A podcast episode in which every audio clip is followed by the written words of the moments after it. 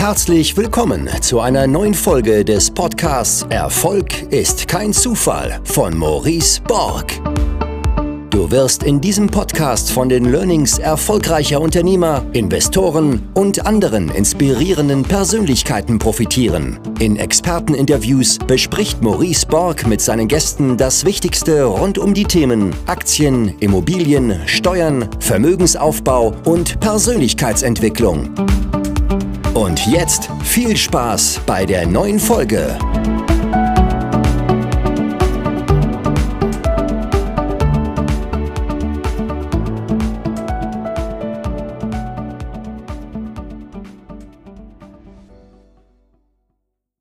Schönen guten Abend. Servus Felix, grüß dich, na? So. Du bist wirklich braun gebrannt. Ja, zehn Tage in Dubai, ja. War, war wunderschön, mal wieder normal zu leben. Ich war zwei Tage Skifahren in der Schweiz. Das war auch sehr schön. Na, immerhin, ja, immerhin.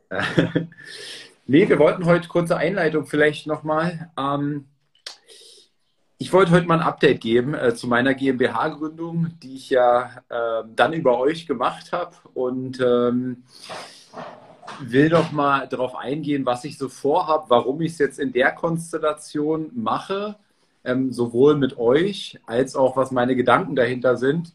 Wir beide haben noch gar nicht über meine Gedanken gesprochen, deswegen können wir gerne die auch noch mal mhm. diskutieren, ja, ob das so alles so sinnvoll ist. Ähm, und dann hat mich auch eine Frage nicht losgelassen, ehrlich, äh, das Thema Depot und latente Steuern, was du beim letzten Mal ja. erklärt hast. Da habe ich auch noch mal einen Gedankengang, den will ich dir auch noch mal präsentieren. Und ja, das ist so ein bisschen das Ziel. Ich hatte ja jedem versprochen, dass ich ähm, quasi mal jeden mitnehme in diesem Prozess und deswegen heute mal die Session. Mal gucken, wie lange sie dauert. Wir wollten gar nicht so lange machen, aber ich habe schon wieder einige Fragen, deswegen kann es auch ein bisschen dauern. Ja, ist doch gut, dafür sind wir ja hier. Aber erstmal cool, also wir haben ja, äh, ist jetzt unser dritter Instagram Live und äh, wir haben ja so über die GmbH geredet und du hast dann irgendwann festgestellt, dass das ja eigentlich für dich auch so sinnvoll ist, beziehungsweise du wusstest es ja eigentlich schon vorher. Aber vielleicht erzählst du erst mal, was deine Motivation war, die GmbH zu gründen. Äh, ja. so eine GmbH kann man ja für vieles nutzen, ne? für Immobilien, zum Traden, äh, für langfristige Wertpapiere als Unternehmer, also so ganz unterschiedlich. Was waren denn deine Beweggründe eigentlich? Ja, also das ist jetzt so der erste Schritt, ne, den, ich, den ich jetzt mit der ersten GmbH-Gründung jetzt mache. Ähm, was waren meine, meine Gedanken? Also ich bin ja, ich bin ja Angestellter ähm, in meinem Hauptberuf quasi als, als Head of Business Development, im Grunde Head of Sales.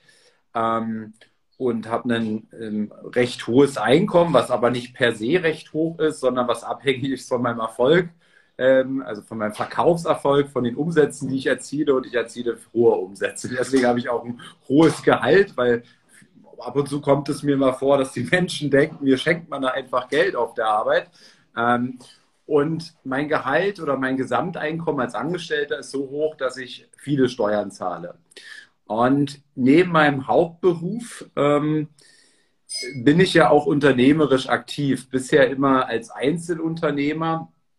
Und wenn du aber in der, äh, mit, dein, mit deinen Angestellten-Einkünften schon so viel Steuern zahlst, dann muss ich natürlich jetzt auch bei all den Dingen, die ich jetzt als Einzelunternehmer tue, genauso viele Steuern zahlen, ja.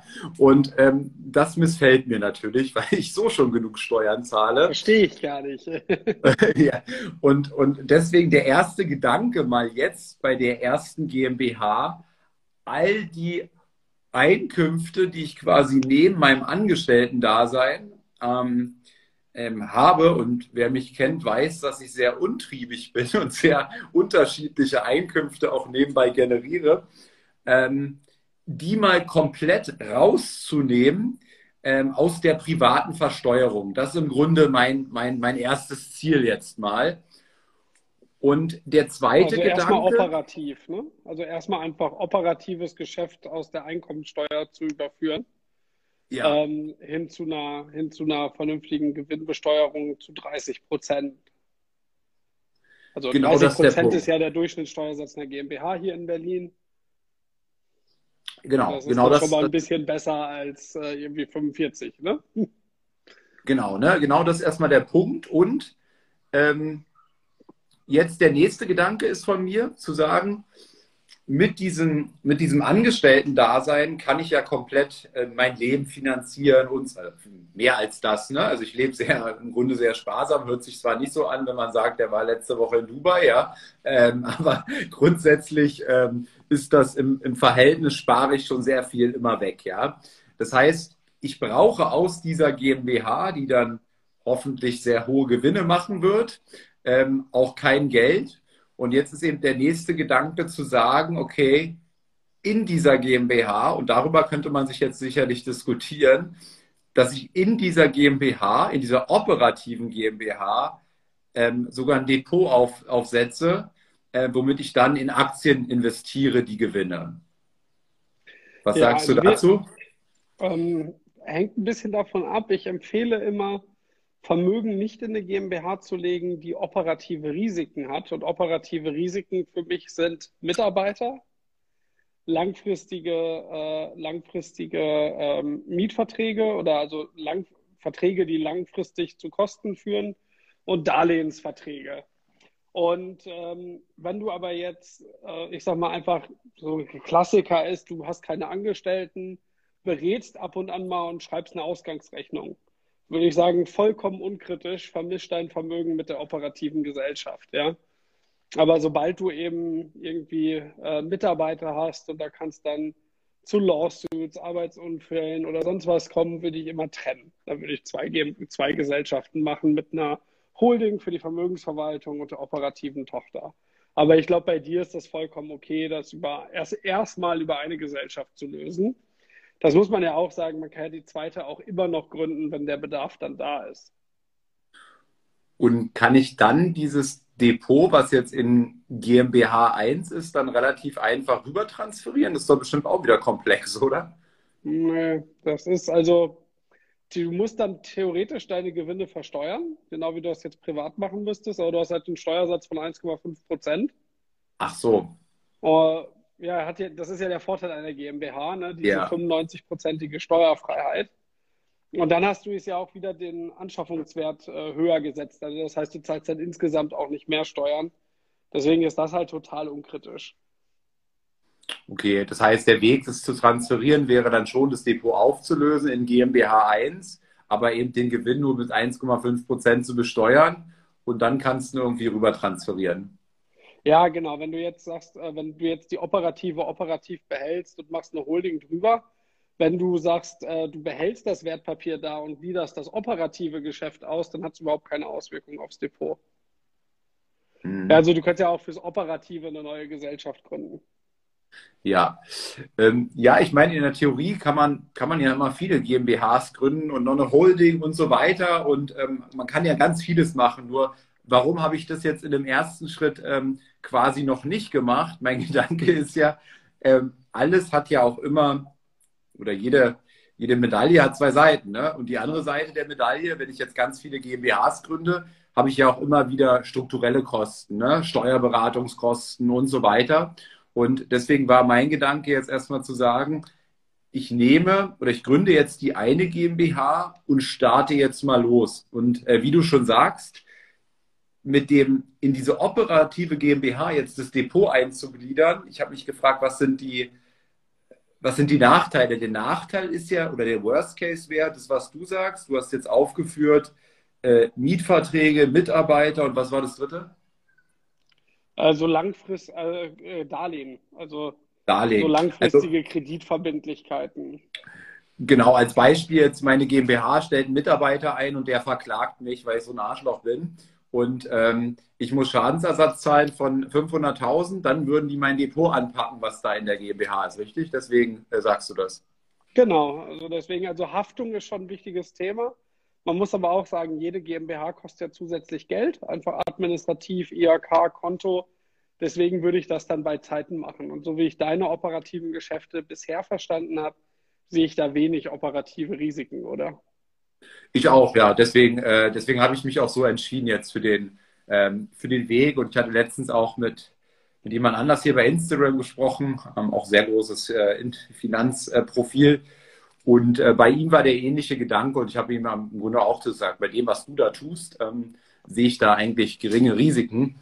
Ähm, deswegen eben, also operative, operative Einkünfte jetzt aus der privaten Versteuerung zu nehmen und diese in die GmbH zu packen, plus zusätzlich nicht die Gewinne zu entnehmen aus dieser, ähm, aus dieser GmbH, aus meinen, aus meinen ganzen gewerblichen Tätigkeiten, sondern diese für den Vermögensaufbau zu nutzen. Das war mein Gedanke. Ja, das ist ja auch total sinnvoll. Also du kannst dann auf jeden Fall ein zweites Depot in der operativen GmbH äh, halten und kannst natürlich dann gucken, ob du Stück für Stück dann auch von privat zur GmbH migrierst, was ja absolut sinnvoll ist. Mhm.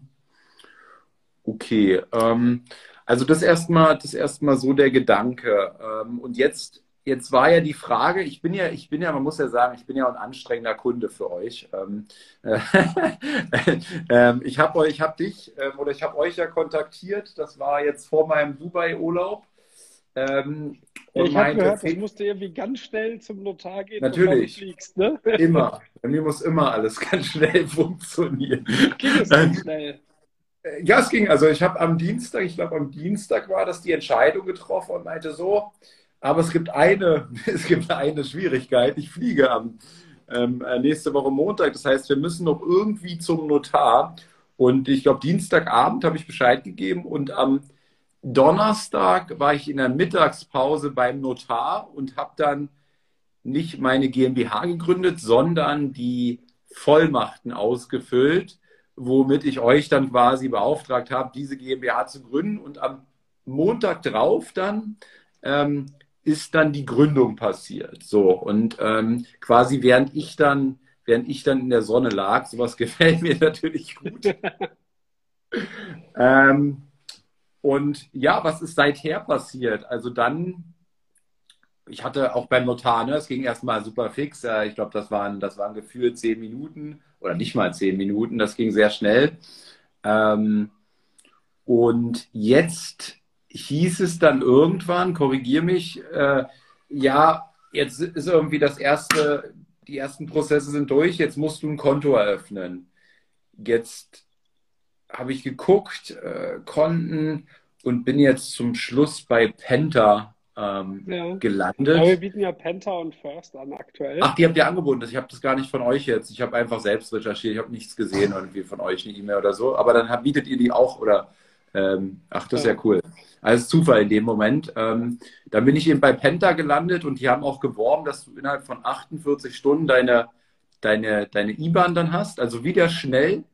Ähm, aber die waren nicht so schnell, die konnten ihr USP irgendwie nicht einhalten oder ihr Werteversprechen. Also hat ein bisschen länger gedauert. Und ähm, ja, dann, dann war das, also das hatte dann irgendwie sechs, sieben Tage leider gedauert. Und ähm, ich brauchte aber das Konto auch, natürlich um die Stammeinlage einzuzahlen und aber auch, weil ich es schon operativ jetzt brauchte. Ja. Und, da, und da hast du mir jetzt ja erstmalig schon auf die Finger geklopft ähm, oder kurz, als ich dich vorhin angerufen habe, weil es hatten, ich habe quasi die Stammeinlage, die 12.500 überwiesen und parallel kamen quasi schon Einkünfte auf das Konto. Und, Einkünfte ähm, sind nicht so schlimm, aber wir haben halt manchmal den Fall, Kunde zahlt 12.500 Euro ein und am gleichen Tag bucht First 5 Euro Kontoführungsgebühr ab. Und dann kannst, musst du dem Notar einen Screenshot schicken und dann sagt der Notar, es ist nicht da genug Geld auf dem Konto. Das heißt, ah. du kannst, du musst einmal den Screenshot haben, wo die Stammeinlage komplett drauf ist bevor du anfängst, irgendwie Sachen zu bezahlen. Oder wie gesagt, manchmal läuft auch so eine Kontolastschrift ganz doof. Deswegen sagen wir mittlerweile unseren Kunden eigentlich immer, zahl 10 Euro mehr ein. Also wenn du es so ganz knapp machst. Weil wir hatten das mal, du buchst drauf und bevor du den Screenshot machen kannst, kommt die erste Abbuchung für, also gerade wenn du das so am Monatswechsel machst, ja, weil die immer, ich weiß gar nicht, ich glaube immer am 28., 29. einziehen. Ja, aber dann, dann kannst du doch nicht auf die, dann kannst du mir doch nicht auf die Finger klopfen, Felix, weil da waren, da waren, da war zwar eine Abbuchung, aber ich glaube fünf, sechs Ein, äh, Einkünfte oder ähm, Einzahlungen quasi und eine Abbuchung. Also das war, war ja. deutlich mehr als 12.500. Nee, ist okay. ja auch gut. Aber wie gesagt, wir haben manchmal den Fall, dass dann so eine blöde Lastschrift da genau reinknallt. Ja, ja. Und ähm, ja, ich habe das ja auch, ich habe ja auch die, meine Follower quasi ein bisschen mitgenommen, dann ins Notar, äh, zum Notar und so weiter.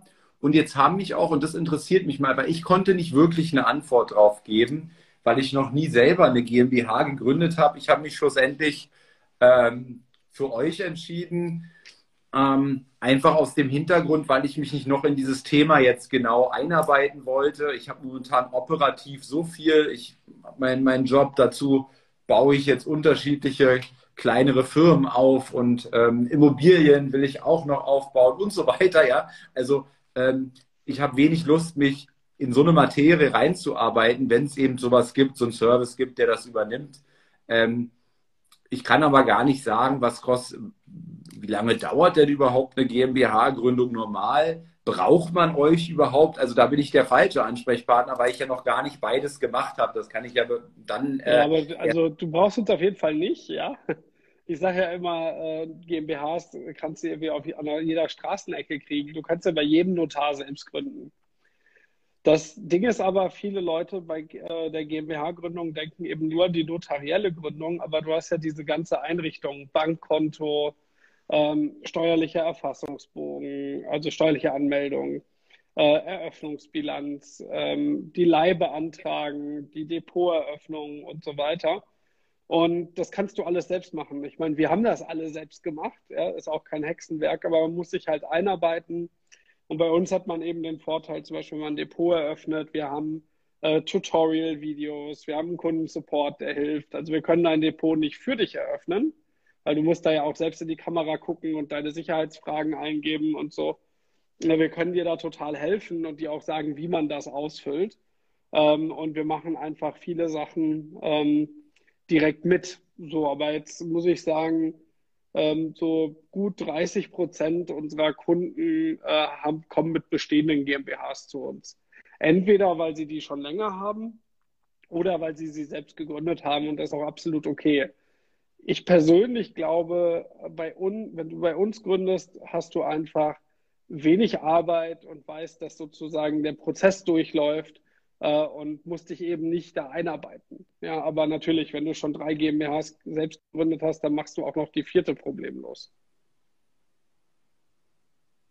Oh, jetzt warst du kurz weg bei mir. Warte. Ja, jetzt ist jetzt wieder äh, gut. Ähm, ja. Nee, ich habe gesagt, wenn du mal drei GmbHs gegründet hast, dann schaffst du auch die vierte.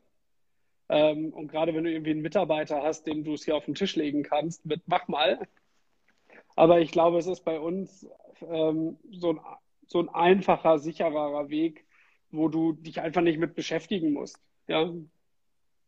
Aber wir nehmen auch gerne Kunden, die ihre GmbHs ohne uns gegründet haben. Da sind wir nicht böse. Okay. Ähm, und sag mal, ich habe, äh, vielleicht hast du da auch noch eine Auskunft drüber. Hier fragt nämlich gerade jemand, wo hast du dein gewerbliches Depot eröffnet, Maurice? Ähm, ich habe es noch gar nicht. Ich muss ja jetzt erstmal warten, bis das hier alles durch ist. Ne? Also gerade geben, ich glaube, gerade Depoteröffnung ist gar nicht so einfach. Also ist deutlich ja, komplexer. Depot kommt ganz zum Schluss. Also der Witz ist, du kannst ja schon direkt nach Gründung geschäftstätig sein. Kannst Sachen bezahlen, kannst Verträge unterzeichnen und so weiter. Wobei du den Haftungsschutz erst hast nach Eintragung im Handelsregister. Jetzt ist es aber so, für eine Depoteröffnung brauchst du den, äh, brauchst du Handelsregister, äh, einen Handelsregistereintrag, du brauchst eine Steuernummer, das heißt, du musst sie schon vom Finanzamt gekriegt haben und du brauchst diese LEI, diesen Legal Entity Identifier. Und das heißt einfach, Depot ist somit das Letzte, was du machen kannst. Also ich kenne das so, ich gründe eine GmbH um 11 und kaufe mit der GmbH eine Immobilie um 12. Das geht halt, vor allem wenn du das beim gleichen Notar machst, aber ähm, Wertpapierdepot ist da echt schwierig. Das kommt ganz zum Schluss.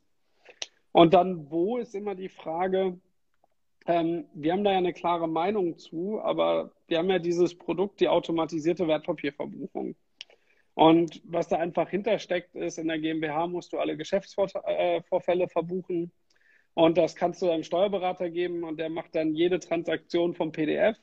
Gerade geil, wenn du so Limit Orders hast und so. Und dann wird es einfach sehr teuer. Und wir haben das automatisiert. Also wir lesen da ein Depot aus, ähm, machen die ganzen Buchungssätze mit äh, Währungsdifferenzen, äh, äh, Gebühren, Anlagespiegel und, und, und. Ja, also äh, komplex genug.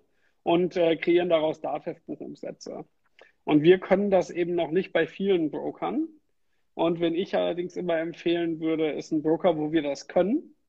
Ein Broker, der schnell ist, äh, ein Broker und ein Broker, der ein großes Handelsspektrum hat. Und das äh, wäre für mich äh, FX Flat. Das ist ein Introducing Broker von, ähm, von Interactive Brokers. Hast du über eine Million Produkte, kannst Optionen äh, und auch alle Derivate handeln. Es ist aber äh, manchmal ein bisschen intimidating. Weißt du, die haben so eine Oberfläche mit vielen Charts und so weiter. Das ist jetzt nicht Trade Republic. Wobei Trade Republic leider keine Firmendepots macht, ja. Ähm, das ist so ein bisschen schade. Die Giro macht, also was so bekannt ist, die Giro macht auch keine Firmendepots. Und wenn ich mir aber so angucke, Preis, Angebot, Kundenservice, dann würde ich im Moment die FX Flat empfehlen. Vor allem, weil die dir erlauben, das Depot ab 2000 Euro zu eröffnen. Äh, gerade wenn du anfangen willst, weil viele verlangen auch eine Mindesteinlage von 20.000 Euro und mehr. Okay, und wer, wer sind die besten ab 20.000 Euro und mehr? Ja, du kannst überlegen, ob du zu Interactive Brokers direkt gehst. Ähm, mhm. ist ein bisschen, ist meistens ein bisschen günstiger, aber du hast dann eben nicht den guten Support. Also bei FX Flat kannst du halt sechs Tage die Woche anrufen und so. Also ist auch ein bisschen Geschmackssache. Mhm. Am Ende sind dann auch die Preisunterschiede hauptsächlich wichtig für die Field Trader, die fast schon Daytrading machen. Wenn du Buy and Hold machst, schlagen die Gebühren eh nicht so durch. Also, weil das sind dann irgendwie 5% Unterschied. Ne? Ist jetzt nicht. Was ist, also, was ist mit der Consorsbank? Da bin ich ja mit meinem privaten Depot. Ich bin da mit meinem Firmenkonto. Ah. Und äh, A, können wir die noch nicht anbinden, aber zweitens, ah. wenn du die kompletten, das hasse ich immer, ich finde die A relativ teuer. Und zum Zweiten, wenn du, ähm, wenn du die Daten haben möchtest für den Steuerberater, also nur die Transaktionsdaten, dann nehmen die dafür nochmal 60 Euro im Jahr. Musst du zusätzlich abonnieren. Ach, das finde ich ein bisschen dreist. Ja, ja, ja, klar. Na, ich habe es nur ein bisschen bei dem ähm, Michael Flender hier Gold, Goldesel Investing, dem, dem folge ich und da habe ich das gesehen, dass der auch ein GmbH-Depot eröffnet hat und er ist dann irgendwie verzweifelt, weil er da noch, noch dieses Dokument raussuchen musste und dann hat er sich extra einen Drucker gekauft und dann ging der scheiß Drucker nicht und da musste er was scannen und äh, was ja, weiß ich, ja, ausdrucken und scannen so gefühlt, ja. Ähm, also der ist da, der ist da, glaube ich, zu Hause, äh, hat ihm zur Weißglut geführt.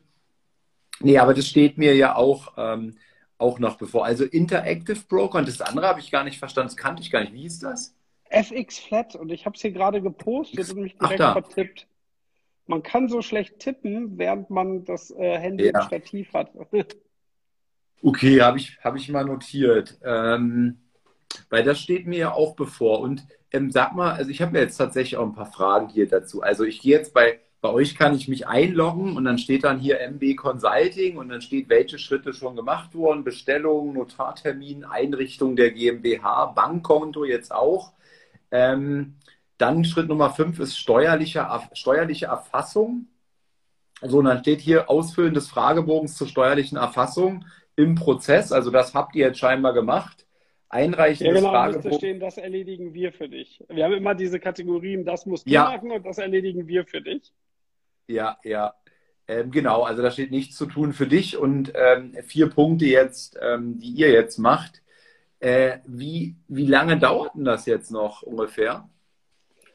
Du hast Glück, dass du in Berlin gegründet hast. Das Berliner Handelsregister ist eines der schnellsten in Deutschland. Okay. Endlich, also endlich mal ein Teil der Verwaltung, der funktioniert. Äh, und in der Regel, nachdem du Stammkapital eingezahlt hast, zwei Wochen, bis du Handelsregisterauszug hast. Dann okay. bist du haftungsbeschränkt. Ähm, was leider in Berlin sehr schlecht läuft, sind die Finanzämter. Äh, auf Steuernummern kann man auch mal acht Wochen warten. Hm. Und und wenn du sagst, ich kann aber operativ arbeiten und eine Rechnung schreiben, dann würde ich da einfach jetzt in Gründung GmbH IG in Gründung genau, schreiben. Und genau, GmbH I.G. und äh, du kannst damit halt voll geschäftsfähig sein. Das Ding ist, bevor es nicht im Handelsregister eingetragen ist, bist du nicht haftungsbeschränkt. Also es wird jetzt aktuell noch auf dein Privatvermögen durchschlagen. Deswegen musst du halt überlegen, was du für Geschäfte machst, ja. ja, so krumme Dinger mache ich ja nun nicht. Nein, also. aber wenn du jetzt eine 1000 Euro Ausgangsrechnung schreibst für eine Beratung, dann ist das ja total unkritisch. Ja, ja, ja. Okay, und das heißt, also wir haben jetzt, du rechnest eben mit der mit dem Handelsregister relativ schnell, also innerhalb von zwei Wochen ähm, und Finanzamt bis zu acht Wochen. Und ja, dann sehr, steht hier. Also Finanzamt ist sehr erratisch. Also ich glaube, das hängt dann auch davon ab, ist da Ostern zwischen, haben die mal ist, wieder, also haben die mal wieder irgendwie morgens einen Covid-Test und gehen erst um zwölf zur Arbeit. Also so. Ähm, ja da muss man, da muss man gucken. Aber sobald wir die Handelsregister, also sobald der Handelsregistereintrag vorliegt, können wir die Leih beantragen, den Legal Entity Identifier. Und ähm, wenn dann, und sobald dann Steuernummer, Legal Entity und Legal Entity Identifier beides da sind, kann, kannst du nahtlos mit der Depoteröffnung anfangen. Okay, und ähm, Eröffnungsbilanz erstellen, das macht ihr auch, steht hier. Genau, äh, die ist aber nicht relevant für weitere Schritte. Also die brauchst du rechtlich, aber die brauchst du jetzt nicht für eine Depoteröffnung oder so. Die blockiert dich nicht. Okay, danach Handelsregistereintragung, okay, zwei Wochen. Und dann steht siebtens Trading-Einrichtung. Und das wäre jetzt äh, die Depoteröffnung. Genau, wir fragen dich dann, wo du ein Depot haben möchtest und unterstützen dich und liefern dir zum Beispiel auch manchmal, also sehr unterschiedlich je nach Anbieter aber wir können, äh, geben dir dann manchmal sogar vorausgefüllte PDF-Dokumente, wenn man die hochladen muss. Aber viele, das merken wir in der letzten Zeit, äh, unsere PDFs, die wir früher in die Hand gegeben haben, werden immer mehr obsolet und es geht immer mehr alles rein online. Aber wir haben dann eben auch einen detaillierten Guide, wo genau drin steht, hier musst du das klicken, da musst du das. Gerade so Amerika Fragen zu amerikanischer Geldwäsche sind ja oft nervig. Und äh, wir schicken ja auch einen Link, wo alle Dokumente drin sind, die du hochladen musst und so. Also und haben im Zweifel auch einen Kundensupport, der, glaube ich, jeden Tag vier, fünf Depots eröffnet. Also recht kompetent ist. Aber meinst du, der Michael Flender, also der Goldesel Invest, äh, der hätte nicht so geflucht, wenn er es über euch gemacht hätte, oder was? Das weiß ich nicht. Ich muss aber auch sagen, wir hatten sehr viele Probleme mit Interactive Brokers mit dem Brexit. Die haben, also die waren ja in der UK und sind nach Irland migriert. Äh, und da gab es extreme Verzögerungen ähm, und äh, viele unzufriedene Kunden. Und die haben auch einfach zwei Wochen lang alles dicht gemacht und keine neuen Depots eröffnet, weil die müssen halt ein paar Millionen Kunden äh, aus der UK nach Kontinentaleuropa migrieren. Das hat zu sehr viel Frust geführt bei, äh, das hat wirklich zu sehr viel Frust geführt bei einigen unserer Kunden. Ähm, und das ist dann auch nicht immer in unserer Kontrolle, ja. Aber ähm, wir haben Fälle, wo wir die Depots reibungslos in zwei Tagen durch, äh, also eröffnet kriegen. Okay, na, dann mach mal den Fall mit mir so. Wir bemühen uns. ja, stets bemüht, war. Ja, aber wir, wir sind ja auch Gott sei Dank immer weiter vom Jahreswechsel entfernt. Äh, aber also so diese Brexit-Umstellung war schon ätzend für die ganzen Leute, die bei Interactive Brokers getradet haben. Mhm. Ähm, ja, was, was es noch? Also gut, dann, dann weiß ich jetzt da schon mal, was passiert. Ich glaube, das ist dann soweit klar. Trading-Einrichtung Abschluss. Ähm, Nochmal zu dieser Frage, also Vorteil der Gründung, also wie ich es verstehe. Ähm, dieser ganze Gründungsservice, sagst du, das ist quasi ein Service, das, das, das da können wir auch gar nicht so einen brachialen USP haben. Das ist nur eine Dienstleistung, ganz normale Dienstleistung. Also, und also ich finde den, also ich finde den schon sehr gut. Also ich meine, das ist so ein bisschen, ich bezeichne das manchmal als eine Espresso-Kapsel, ne? Du kannst halt, äh, du kannst halt äh, alles selber machen, Kaffee mahlen, aufbrühen, warten, oder du kannst es halt uns erledigen lassen und hast halt jemanden an der Hand, der das schon häufig macht. Ist ein bisschen teurer aber ich finde, also ich persönlich finde, das ist ein guter Service, ähm, der einfach viel Pain daraus nimmt. Ja, aber wenn man jetzt eh in Kurzarbeit zu Hause sitzt und hat viel Zeit, das alles zu recherchieren, ähm, dann kann man es auch selbst machen. Ja. Hier ist die Frage, welches Geschäftskonto ich nehme. Ja, ich habe äh, nicht umsonst den, den äh, Felix hier gerade gefragt, weil ich selber noch unsicher, unschlüssig bin, was ich da nehmen soll. Ähm, der Mensch ist ein Gewohnheitstier. Jetzt bin ich seit Jahren bei der Consorsbank. Ja, da würde ich am liebsten tatsächlich aus reiner Gewohnheit, ähnlich wie es mit dem, ähm, ja. mit dem Handy so ist, ne? einmal Apple, immer Apple, so gefühlt. Wir ähm, würden die Consorsbank auch gerne anbinden. aber ähm, sie wollen aber nicht. Wir haben immer wir haben immer zwei, nee, es gibt so zwei Kategorien. Es gibt die eine Art Bank, wo du einfach die Daten runterladen kannst und äh, ausreichende Daten und wir dann die Verbuchung machen können. Und das geht dann immer relativ einfach mit der Kooperation. Aber es gibt eben Banken wie die Consors, die die Daten gar nicht öffentlich zur Verfügung stellen. Und dann musst du erst mit denen eine Kooperation eingehen und musst die bitten, dass sie dir das richtige Datenformat schicken. Äh, und leider gehört die Consors zu letzterer Kategorie. Ja, also da musst okay. du dann erstmal verhandeln und dann müssen die einen Datenexport bauen und so weiter. Das heißt, ich glaube nicht, dass die Consors dieses Jahr angebunden wird. Was sehr schade ist, wie gesagt, ich bin selbst Consors-Kunde. Ja, ja, okay. Äh, Ziele der GmbH, ja, das habe ich euch genannt. Ich habe mir ein paar Fragen nochmal aufgeschrieben. Ähm, ein, eine Sache will ich auf jeden Fall nochmal äh, mit dir diskutieren. Äh, ich habe ich hab mir nämlich gerade nochmal ein paar Gedanken ähm, aufgeschrieben hier vor dem, vor dem Livestream. Also, Hintergrund war das, dass du zu mir gesagt hast, und ich teile ja auch sehr, sehr, sehr öffentlich hier mein, mein Depot, ähm, dass, dass du gesagt hast, ja, Maurice, das ist, das ist ja schön und gut, dass dein Depot aktuell, weiß ich nicht, 449.000 Euro beträgt. Aber mein Freund, ähm, irgendwann wirst du Steuern zahlen müssen, ja. Also ähm, für dich ist es so, dass die Depots, egal in welcher Höhe, das im Grunde nicht aussagekräftig ist, weil man müsste immer das Netto-Depot oder die Nettosumme sehen, richtig? Genau, ja genau, weil ich weiß ja jetzt nicht, wenn du das Depot von 400.000 auf, was war es, 429.000 äh, hast wachsen lassen, dann hast du halt äh, eine Liquidität oder sagen wir 430.000, dann hast du halt 30.000 Gewinn gemacht, darauf zahlst du, ich vereinfache mal 25 Prozent Steuern, ne, sind eigentlich ja 26,375. Das heißt, ähm, du hättest dann 7.500 Steuern und hättest bei einer Liquidation 425.000. Äh, 400, mal, äh, Felix, lass mal bitte mein Beispiel machen, nicht, dass wir zu ja. viele Zahlen haben. Ich will mal versuchen, ein einfaches Beispiel ja. zu rechnen, ja? Äh, pass auf. Also, ist jetzt nicht mein Depot, weil ich wollte es noch einfacher halten, nicht mit 1000 Aktien, sondern mit, mit ein, einer Position, ja. Also, pass auf. Ich habe 1000 Aktien gekauft zu einem Kurs von 500, ja. Einstiegspreis 500.000 Euro. Jetzt ja. ähm, sind diese 1000 Aktien beziehungsweise der Aktienpreis von 500 Euro auf 1000 Euro gestiegen und wir das beide sprechen. Eine Million. Ja. Habe ich eine Million, schön wäre es, ja. ähm, äh, ich, deswegen, ich rechne immer quasi meine, meine kurzfristige Zukunft. So, ähm, so habe ich eine Million. Jetzt habe ich 500.000 ähm, Gewinn und jetzt spreche ich mit dir. Und jetzt sagst du, Maurice, du alter Prolet, ähm, schreibst hier deine Million rein, aber deine Million ist doch gar keine Million, weil du sie im Privatvermögen hast. Genau, du müsstest 131.875 Euro Steuern zahlen. Das 850 habe ich. Ach, äh, ich habe 131.850. Ich habe mit 26,37 Prozent gerechnet. 375, aber alles gut. Ja, okay, aber ich habe ohne, äh, ohne, ohne Kirchensteuer, ne? Ja, ja, das ist der Soli. Ah, ja, okay. Aber ja. Ähm, Kirchensteuer macht alles noch schlimmer.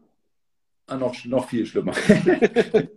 Und äh, jetzt hättest du dann eben die 131.000 äh, latenten Steuern. Die sind sozusagen Steuern, die anfallen würden im Liquidationsevent. Und ähm, du hast ja eine Million gesamt, das heißt, dein Netto-Depotvolumen wären 868.000. Ja? Okay, warte, ganz kurz nur. So, jetzt, ich habe ich hab 868, 150, aber ähm, ist genau. ja auch Wurst. Ähm, ähm, so, pass auf. Jetzt sagst du zu mir, ähm, Maurice, irgendwann wird dieser Punkt in deinem Leben kommen, so gefühlt, ja? Also mach doch folgendes, verkauf alles, lass, lass jetzt die Besteuerung machen und dann gliederst du das in eine GmbH ein, richtig? Genau, dann legst du die 868.000 einfach über die GmbH neu an.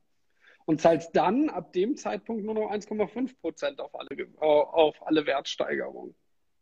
Äh, auf die Gewinne, ja, ja, ja, auf die Veräußerungsgewinne, ja. Ähm, nur jetzt vergisst du doch einen Fall, nämlich den, äh, den, den Zinseszinseffekt. also wenn ich jetzt, wenn ich jetzt das mache, nochmal mein Beispiel, ne? 1000 Aktien, 500 Euro. Dann sind die auf 1000 gestiegen, eine Million Euro. Jetzt verkaufe ich, habe 868.000 Euro.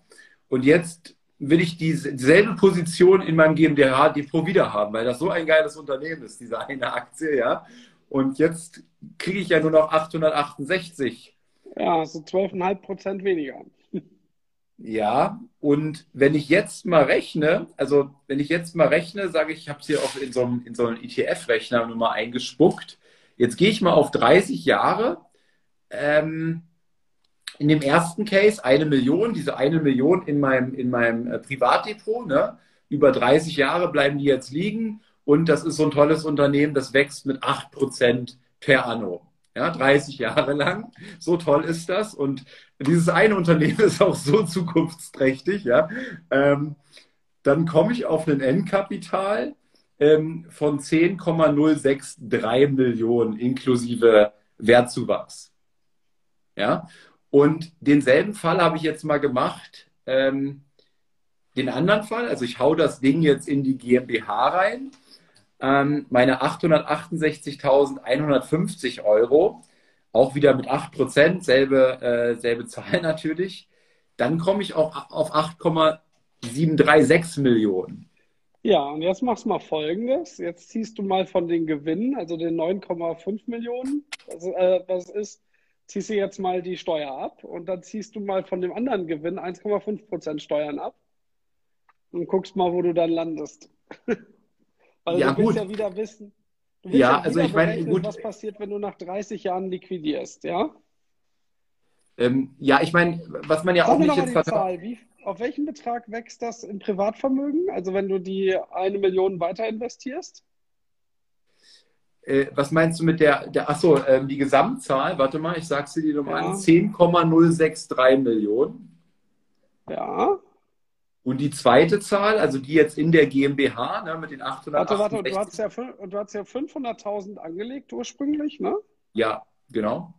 So, dann rechnen wir jetzt mal aus. Dann hättest du darauf 2,5 Millionen Steuern zu zahlen. Ja? Das heißt, du landest irgendwie bei 7,5. Also 2,52 Millionen zahlst du dann an Steuern in dem Szenario. Ja. Ja. So, merkt euch die Zahl. Und dann sagen wir mal, im Betriebsvermögen läuft das in 30 Jahren auf welche Höhe? 8 Millionen?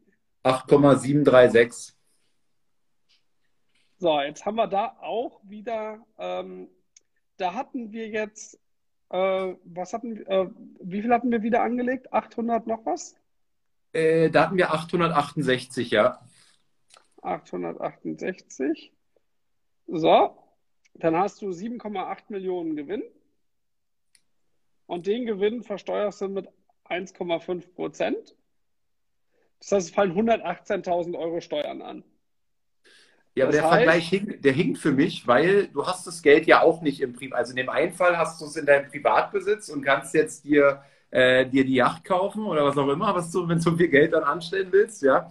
Ähm, und in dem anderen Beispiel ist es ja immer noch in der GmbH. Du musst ja jetzt auch irgendwie rauskriegen da. Ja, du kannst aber zumindest deine 800.000, die du am Anfang hattest, steuerfrei rauskriegen, weil die hast du ja mal eingelegt als Darlehen, die kriegst du so wieder raus. Ne? Das mhm. muss man auch nochmal rechnen. Und ähm, du musst dann, und jetzt muss ich sagen, das Szenario, was du gewählt hast, du bewegst eine Aktie 30 Jahre nicht, halte ich für höchst unrealistisch. Wir haben da ja kannst du als ETF sehen, ne? als MSCI World jetzt meinetwegen. Ja, aber was ich, ähm, äh, was ich ja immer denke, dass du schon mal umschichtest, ja, zwischendurch. Also ich kenne ich kenne niemanden, der so diszipliniert anlegt, ja. ja. Ähm, von daher, also du merkst, man muss das dann nochmal genau ausrechnen, aber ich glaube nicht, dass du, also ich glaube nicht, dass du diese Disziplin hast und vor allem erlaubt dir dann die GmbH auch solche Sachen wie du liquidierst dann zwischendurch mal einen Teil und kaufst eine Immobilie und so weiter, ja, weil du kannst dann einfach immer wieder super günstig realisieren. Ja, ja, also den, den, den, Vorteil, äh, den Vorteil, also vielleicht ja auch noch für, für andere, die jetzt äh, bei den ersten Livestreams nicht dabei waren, ähm, Veräußerungsgewinne auf Aktien 1,5 Prozent in der GmbH, ne? also in ähm, ja. versus eben die 25, beziehungsweise wenn wir mit Sony hier gerechnet haben, 26,375 muss ich hier noch hinschreiben. Ähm, das erstmal, das ist ja erstmal der Unterschied. Aber für mich ist es ja auch kein Szenario dieser, dieser, also jetzt in meinem Case, dieser, diese Vollrealisierung in einem Moment, sondern was, was würde ich in 30 Jahren tun? Vielleicht in der Privatsphäre auch immer nur mal ein Teil, ne? Aber es arbeitet ja dann immer noch ständig ein bisschen mehr für mich weiter. Verstehst du, was ich meine? Ja, aber äh, ja, schon. Also es wäre besser gewesen, du hättest es von Anfang an in der GmbH gemacht. Aber wie gesagt, das grundsätzliche Problem wird nicht besser. Also ich glaube, du, du fährst schon in der, G, in der GmbH besser. Ähm, zumal ähm, du kannst ja dann auch in der GmbH, was jetzt auch noch nicht drin ist, ja eben auch ganz viele Kosten geltend machen. Ne? Ähm, wenn du unseren Aktienrechner besit, äh, mal benutzt, da gibt es ja die eine, also wir haben so Steuerrechner auf der Webseite. Da gibt es so äh, einfach auf GmbH für Aktien klicken. Und da gibt es noch so eine Kategorie, ähm, wie viel Kosten schiebst du in deine GmbH? Und das hat auch einen Rieseneffekt, weil du kannst ja privat nur diese 801 Euro Sparerpauschbetrag absetzen. Das ist ja nichts. Okay, und dann aber jetzt für den Vergleich finde ich nochmal wichtig, weil ich weiß gar nicht, wie man Pietro ähm, sagt hier, äh, statt 25 Prozent crazy. Also, das Geld ist ja erstmal auch in der GmbH, ne? Ähm, und das ja. meinte ich ja mit dem Fall. In der Privatsphäre habe ich natürlich das Geld und kann jetzt machen, was ich will. Wenn mein, mein Geld, mein Gewinn in der GmbH ist, muss ich es noch irgendwie rauskriegen. Und jetzt kann ich mir zum Beispiel ein Gehalt auszahlen oder oder, ne? Aber ähm, es ist, also da, das muss man ja auch immer noch berücksichtigen bei diesem Vergleich, oder nicht? Ja, also du musst da natürlich, äh, das macht übrigens unser Aktienrechner auch, der rechnet noch die Ausschüttungen auch.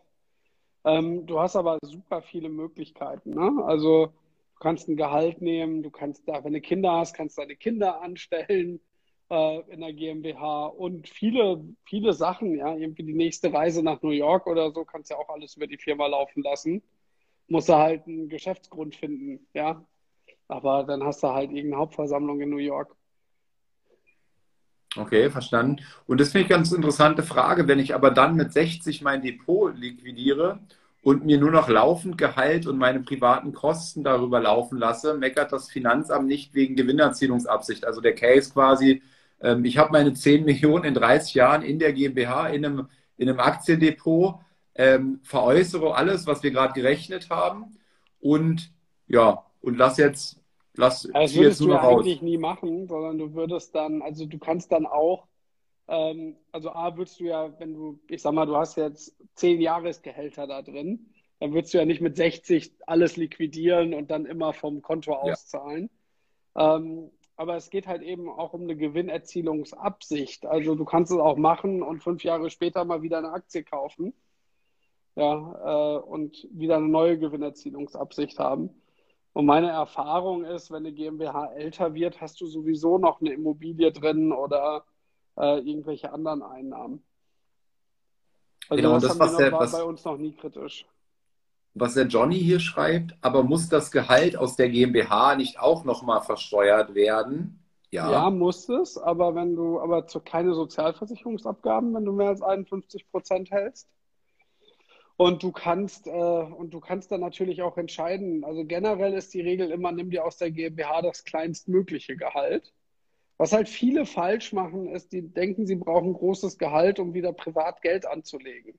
Aber du brauchst eigentlich nur deine Lebenshaltungskosten raus, weil alles, was du mit Vermögensanlage machst, machst du ja weiter über die GmbH.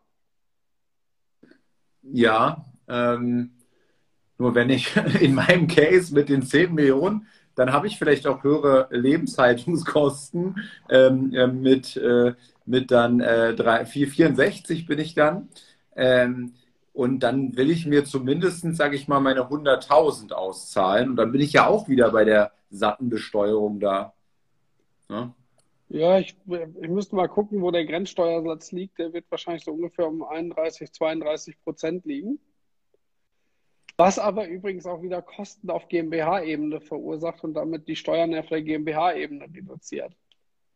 Mhm. Also das ist jetzt, da kann ich wirklich nur auf unseren Aktienrechner verweisen, weil das sind dann schon relativ komplexe Berechnungen, ähm, weil da eben so viele Faktoren reinspielen. Also es ist jetzt, äh, wie gesagt, es ist komplex. Es ist nicht schwierig, aber es ist komplex.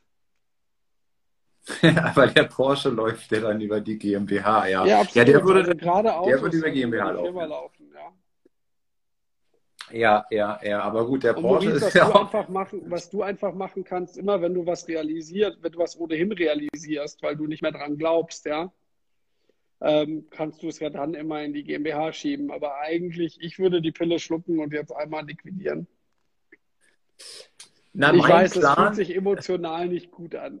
ja, ja, das ist der Hauptgrund, ja, bei mir klar auch. Ähm, Nee, werde ich, werde ich, werde ich trotzdem nicht machen, weil da habe ich vielleicht dann auch die, die psychologische Stärke dann nicht, weiß ich nicht. Ähm, aber mein Plan war jetzt so, eben in der Privatsphäre sozusagen vollkommen auf ETFs nur noch zu setzen, ähm, ähm, die ich eben, wo ich dann auch nicht dieses Hin und Her mache und so weiter, mhm. ja.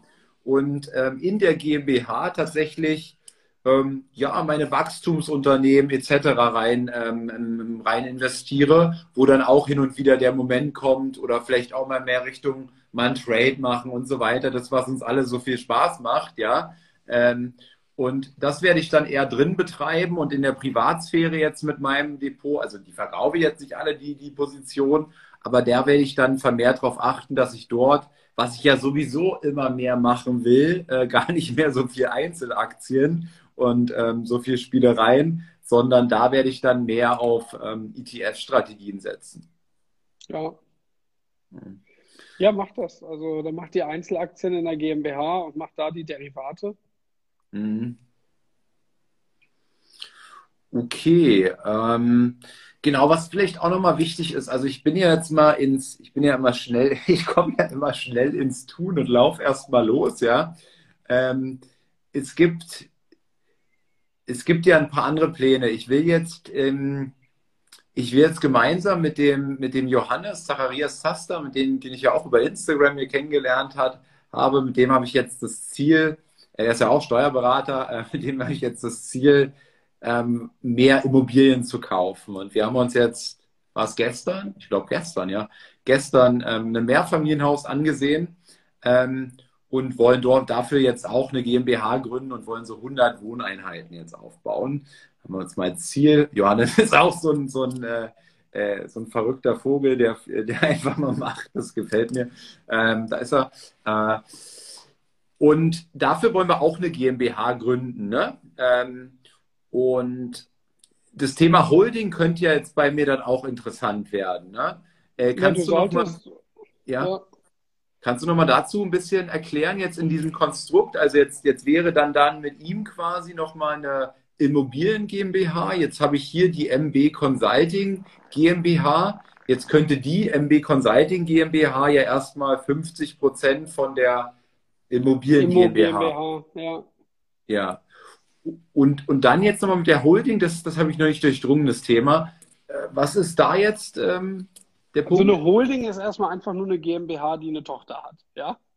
Also es ist jetzt keine, also eine GmbH wird auch einfach zur Holding, indem du irgendwann einfach eine Tochter hast, indem du sie entweder gründest oder kaufst.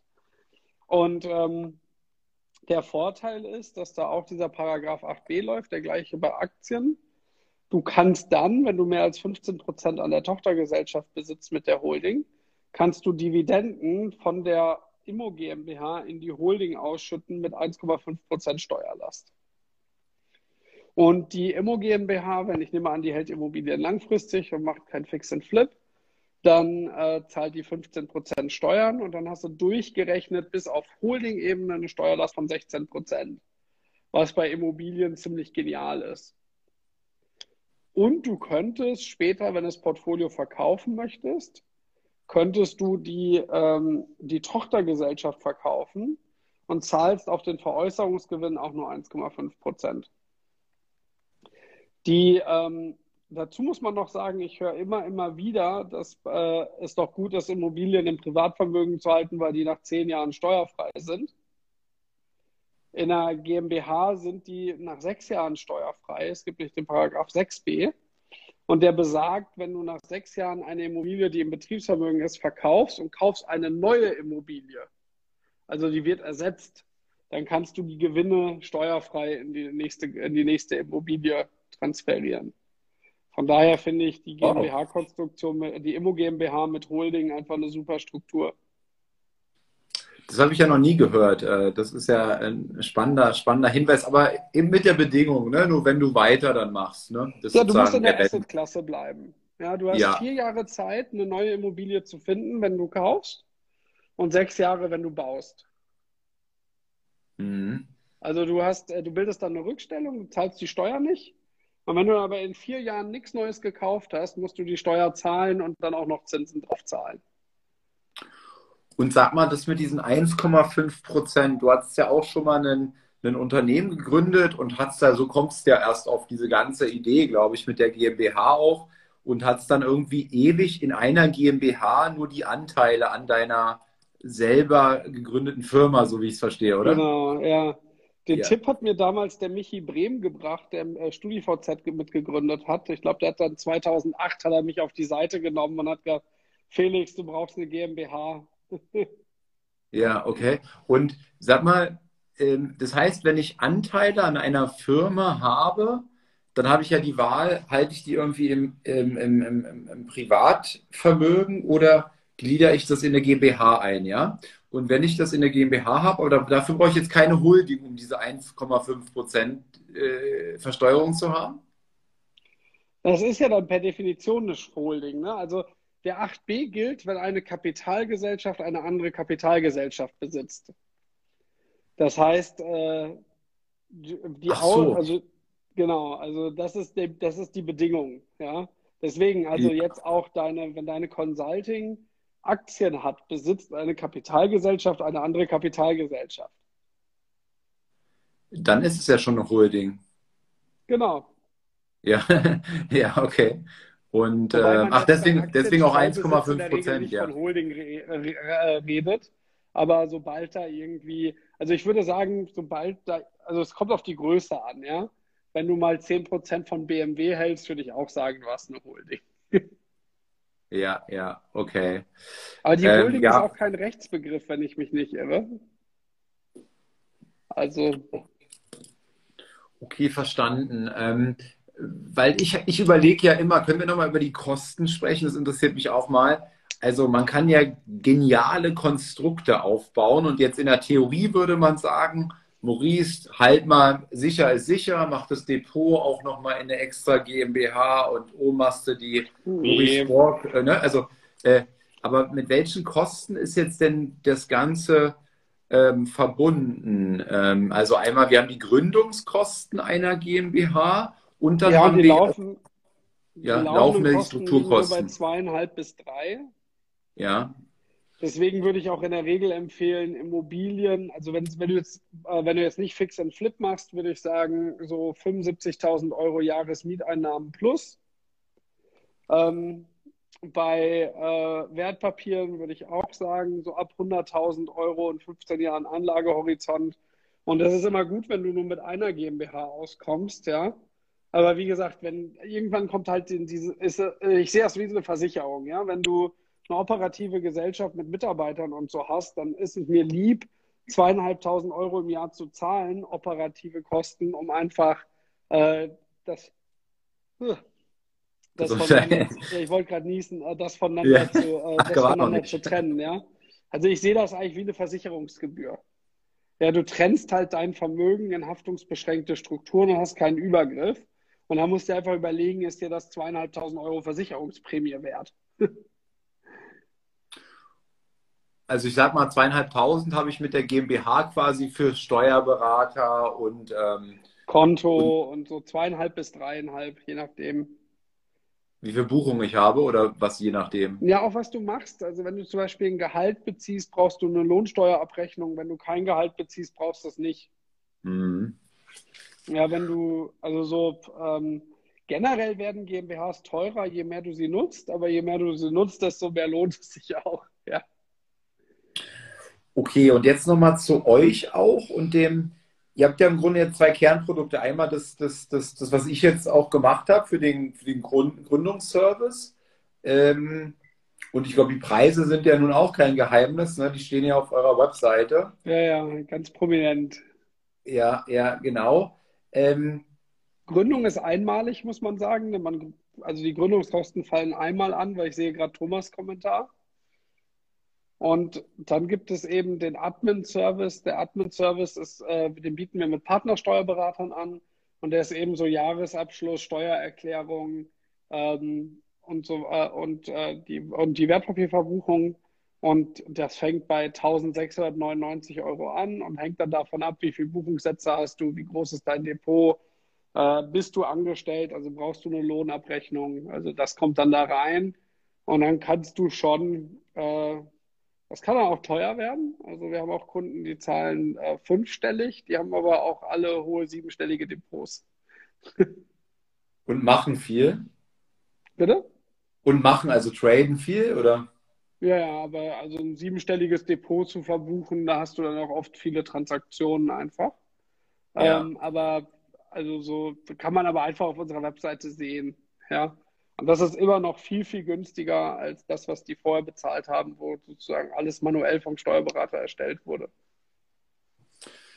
Das heißt, in dieser, in dieser Buchführung, aber ich meine, ein Steuerberater, ein guter Steuerberater zumindest, die ja sehr selten sind, ähm, also viele sind ja, sind ja so reine Buchhalter aus meiner Sicht immer, die eben genau das machen, was du gerade beschreibst. Die verbuchen einfach genauso wie jetzt euer automatisiertes System. Aber ich das sehe Ding ist, die haben ja alle, also es gibt so zwei Unterschiede. Äh, es gibt, also erstmal, wir haben sechs Partnersteuerberater, die alle auf Kapitalvermögen spezialisiert sind. Und wenn ich mit unseren Partnersteuerberatern rede, ich habe heute noch mit Roland Elias länger gesprochen, die haben alle überhaupt keine Lust auf Verbuchen. Die wollen viel lieber beraten. Und wir liefern ja eben auch das Right-Konto mit, da wo du jetzt die Gründung machst, aber da kann man hinterher auch Rechnungen hochladen, mit dem Steuerberater kommunizieren und es gibt eben die Wertpapierverbuchung und eigentlich ist so der Ansatz, die Steuerberater dafür zu nutzen, wo sie hilfreich sind, nämlich bei der Strukturierung des Vermögens. Aber die stupiden, also wären wir englischsprachig, gäbe es schon lange ein Chinese Backend für Buchhaltung. Ja. Okay. Und ähm, wenn man das jetzt über euch macht, jetzt mit euren Partnersteuerberatern, ähm, sind das denn jetzt welche, die dann auch dich, ich sag mal, in Hinblick, ich meine, ich habe jetzt eine operative GmbH gemacht, was ja, so wie ich raushöre, gar nicht so primär euer Case ist. Ne? Primär euer Case ja, ist doch. Ja, unser Case ist immer Vermögensverwaltung, aber du hast da natürlich zwangsläufig auch immer viele Unternehmer drin. Ähm, wir haben vom Ergotherapeuten bis zum äh, bis zum exklusiven Online-Shop für Fleischprodukte. Äh, kann ich sehr empfehlen. Fleischrebellen.de unbedingt bestellen. ähm, haben wir ja ganz unterschiedliche. Ja, also, weil oft kommt ja Vermögen eben auch durch äh, selbstständige Arbeit. Und dann gucken wir uns natürlich das Operative auch mit an. Das sind so ein bisschen die Premium-Kunden, nicht so sehr, weil die irgendwie, die haben so eine andere Komplexität, aber das macht auch oft sehr viel Spaß, weil da kannst du viel mehr rausoptimieren beim Angestellten mit festem Gehalt, also du bist äh, ohne Nebeneinkünfte, der nur investiert, da hast du natürlich auch nicht so einen Beratungsbedarf wie bei jemandem, der irgendwie Betriebsimmobilien hat und Mitarbeiter und Auslandsgesellschaften und so. Das mache ich eigentlich ganz gern. Also ich mag die Unternehmer, wo man so, wo man so gestalten kann. Wie kommt es eigentlich, Felix, dass du so viel Steuerwissen hast ähm, und dass dir das so viel Spaß macht? Ich habe ähm, ich habe Wirtschaft, also ich habe mal Wirtschaftswissenschaften studiert in Wittenherdecke mit äh, Fokus auch auf Familienunternehmen. Und die hatten auch so einen äh, sehr guten Steuerprof, Professor Dr. Kirchdörfer, äh, der sehr viel, der auch ein eigenes Family Office oder Multifamily Office hat. Ähm, und dann habe ich ja eine Venture Capital finanzierte Firma in den USA hochgezogen, äh, die ich gegründet habe, Newstore. Und wir haben mehrere Gesellschaften zugekauft und Finanzierungsrunden gemacht und du lernst ja einfach immer mit. Also ich scherze immer, dass ich da irgendwie den Anwälten äh, sehr sie irgendwie siebenstellige Rechnungen bezahlt habe, aber habe halt alles aufgenommen, was ich da so gehört habe. Und dann bin ich ja in Immobilien Private Equity vorgegangen, wo du dann auch eben super viele Structuring, Tax und Compliance-Themen hast. Und ich habe einfach immer zugehört, ja. ja, ja, okay, cool. Aber ich bin, also es ist echt so alles Learning by Doing. Ja, ja. Nee, weil du gerade auch erzählt hast, na, wenn du da einen Kunden hast, der so komplex ist und so, das macht dir Spaß. Also du gehst dann da auch irgendwie mit rein in deiner, in, in deiner Firma. Wie viel seid ihr überhaupt jetzt bei Ride Capital? Wir sind, ah, da kann ich jetzt direkt mal Werbung machen. Also wir sind gerade knapp 30 Leute. Ja. Und wir wollen jetzt äh, dringend auf, äh, also wir wollen jetzt so in den nächsten Quartal so auf 50 wachsen. Und wir suchen dringend Mitarbeiter. Und es gibt bei uns auch eine Job-Section auf der Webseite. Und wir mögen Leute, die sich, also was uns so vereint, ist, dass wir alle sehr finanzinteressiert äh, sind. Wir investieren hier auch zusammen in Immobilien. Also wir machen ja auch Immobilien mit einer GmbH, da beteiligen wir auch, äh, beteiligen sich die Mitarbeiter. Äh, wir haben äh, viele Traden, wir haben hier immer auf unserem internen Teams wird immer diskutiert, welche Kryptowährungen oder äh, welche Derivate gerade funktionieren. Und äh, wir sind generell, also man merkt das, glaube ich, auch, wenn man mit unserem Support redet. Ähm, wir, bei uns arbeiten hauptsächlich Mitarbeiter, die das auch selber machen. Und äh, genau solche suchen wir. Ja, wir suchen halt Leute, die eben auch eine Affinität zum Investieren haben. Ja, das habe ich gemerkt. Also ich habe ja mit, mit Daniel und David bei, von euch jetzt Kontakt gehabt. Ähm, und ja, wir haben da auch schon mal diskutiert über, äh, über irgendwelche Steuersachen und so weiter. Und ähm, war jetzt nicht so, dass ich da irgendwie nur den Sachbearbeiter hatte, der einfach nur Schema F gemacht hat. Also, nee, das wollen wir ähm, auch nicht. Also das wollen genau, wir das fand ich aber nicht. cool. Ja. Aber wenn jetzt jemand Spaß an Finanzen hat, äh, an Personal Finance und sucht einen Job, äh, vielleicht ist hier ein Platz. ja, cool. Äh, nee, ist ja dann noch wieder eine, eine gute Stunde geworden. Ähm, dafür, dass ich mal eben ein kleines Update geben wollte. Ähm, Felix, super cool, dass du das begleitest, dass du das auch immer, immer dafür bereitstehst, da auch mal zu kommentieren und äh, dein, äh, deinen qualifizierten Senf dazu zu geben. ähm, und erstmal besten Dank und wir, ich denke, wir machen noch mal eine Session. Ähm, wenn du ein bisschen weiter bist, ne? Wenn es dann durch ist und ähm, wir wollten uns ja auch nochmal treffen hier in Berlin bei euch im Büro. Du hast mir erzählt, ihr habt irgendwie cooles Video-Equipment da und so weiter. Vielleicht kriegen wir es ja auch nochmal hin, ähm, konkretere Zahlen von mir preiszugeben, was ich genau mache, ähm, wie sich die Einkommen ähm, strukturieren. Da kann ich relativ offen sein.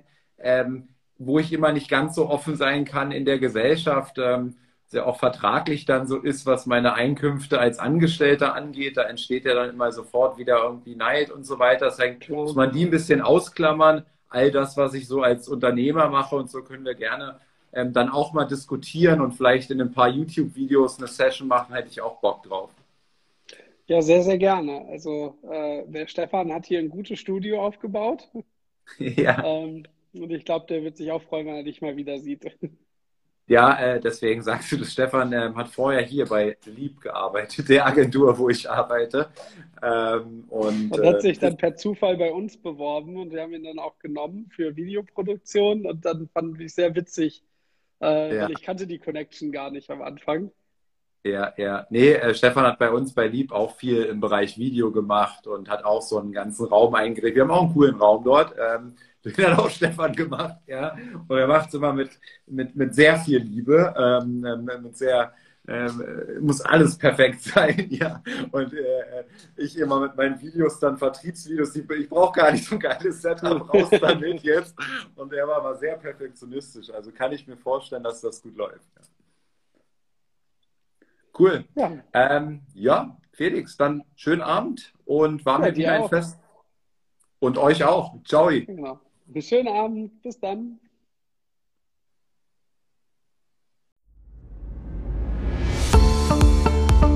Das war eine weitere Folge des Podcasts Erfolg ist kein Zufall von Maurice Borg.